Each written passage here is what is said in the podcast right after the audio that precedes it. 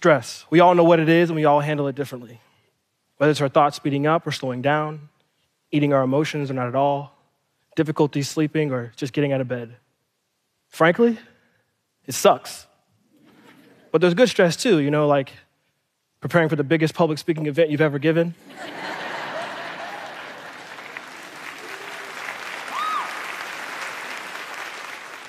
On a global platform. No, even the good stress can mess with you, but it's the bad stress that I came to talk about, and probably not for the reason you'd expect. I'm a relationship manager for affluent individuals, meaning I work with wealthy folks and their families, hip to hip, helping them achieve their financial goals. I like to keep the economy in mind because I know that whatever impacts the economy impacts my clients, and it turns out stress is impacting the economy in a massive way. What if I told you that by some estimates, the cost of work related stress in the US is close to $300 billion annually?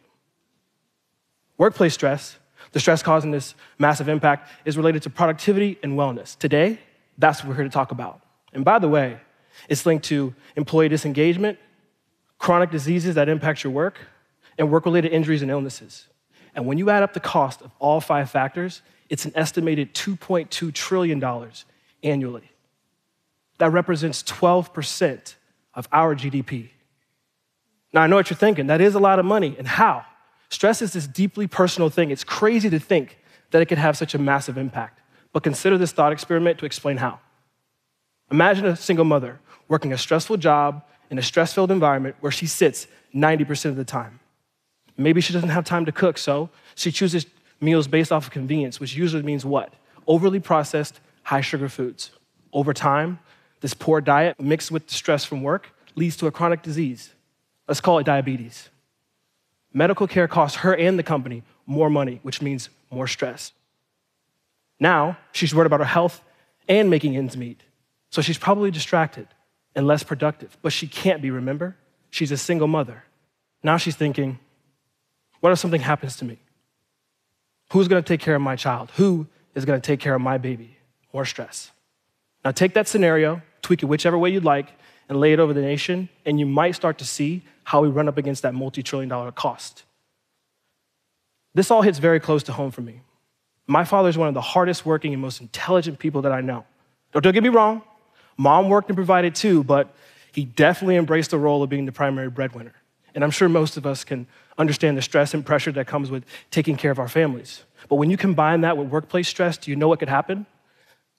Developing irreversible high blood pressure, eventually losing function of your kidneys, and spending a decade on dialysis, his fate. Now, I'm happy to report that he did get a kidney transplant just last year. However,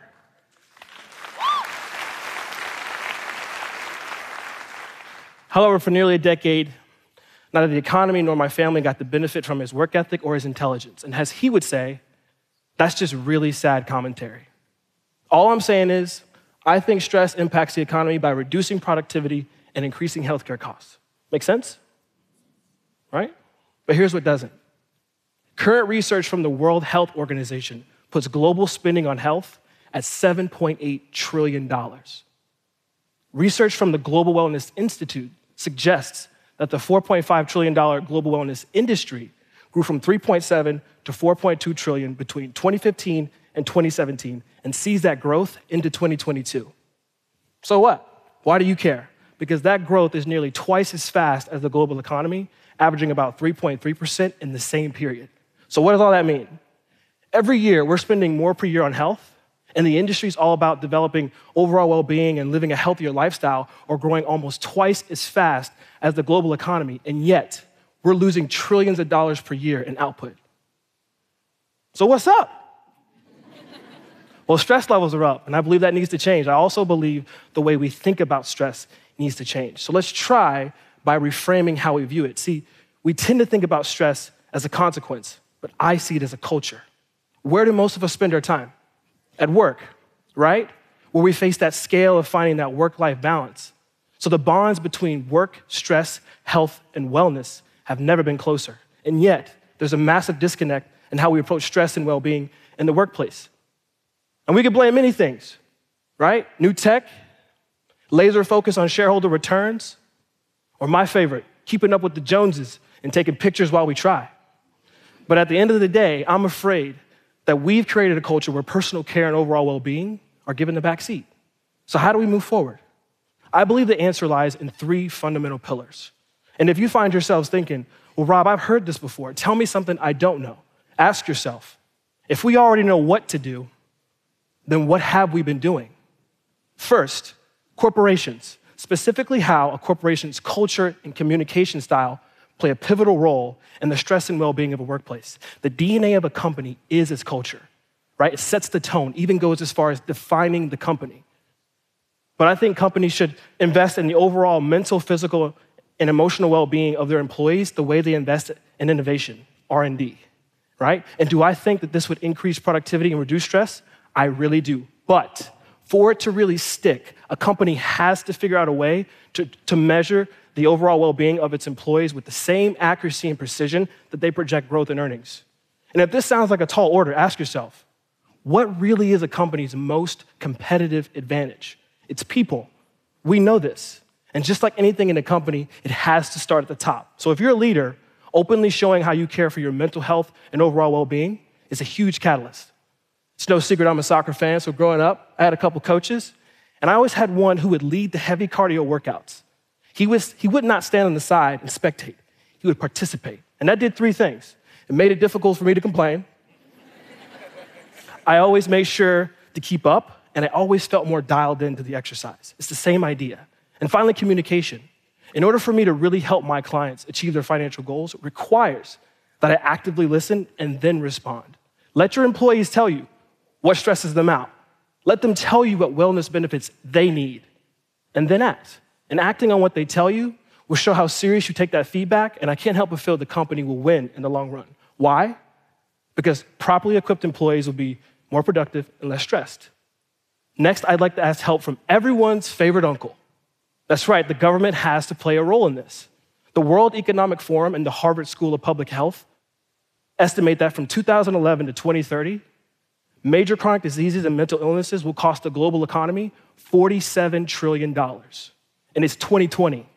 Now, I'm not saying stress causes all major chronic diseases or all mental illnesses, but even if a portion of it is, imagine how much lower that number could be if the government did what it does best serve as the enforcer, but in this case, for higher workplace standards. I don't know, maybe even corporate tax incentive programs to help raise those standards. But the best wellness corporate policies and initiatives backed by a forward thinking government won't matter much without help from the most crucial pillar you. That's right, stress and managing it is so dynamic, you have to play your part, and it's gonna benefit you and the economy.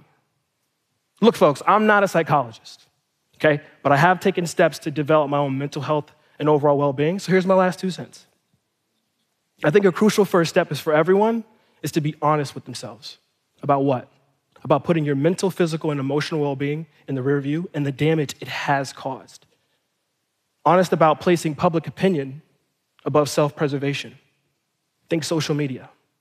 Honest about how we define ourselves and what actually does. Sure, your career contributes to a portion of who you are, but are we allowing it to define us just a little too much? And ask, is this bringing me the value I saw with what it cost me? And I don't just mean the dollars. For me, being honest meant taking a good hard look at my relationship with my thoughts, courage, and failure. Started years ago in this tournament, championship game. Coach comes to me and says, Rob Cook, you step up. We can't lose today. So I stepped up, failed. We lost.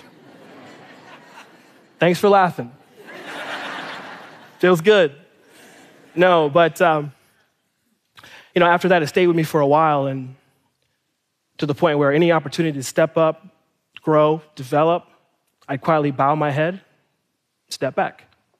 And then I discovered mindfulness, and I continue to develop it in my daily life to this day, to live in the present, the now. Now, I get it, mindfulness may not be for everyone, but when I think of some of the most successful and impactful people, I see a common trend mastery of their mental game, which includes stress management. It's all about developing awareness, acknowledgement, and acceptance of your current thoughts, emotions, environment, and physical state right? Now, I didn't say never facing stress, but the management of that stress, that's the benefit. Again, for you and the economy. I'll leave you with this thought. We all know that retirement is all about saving more now for later. What if we treated our mental health and overall well being in the same capacity?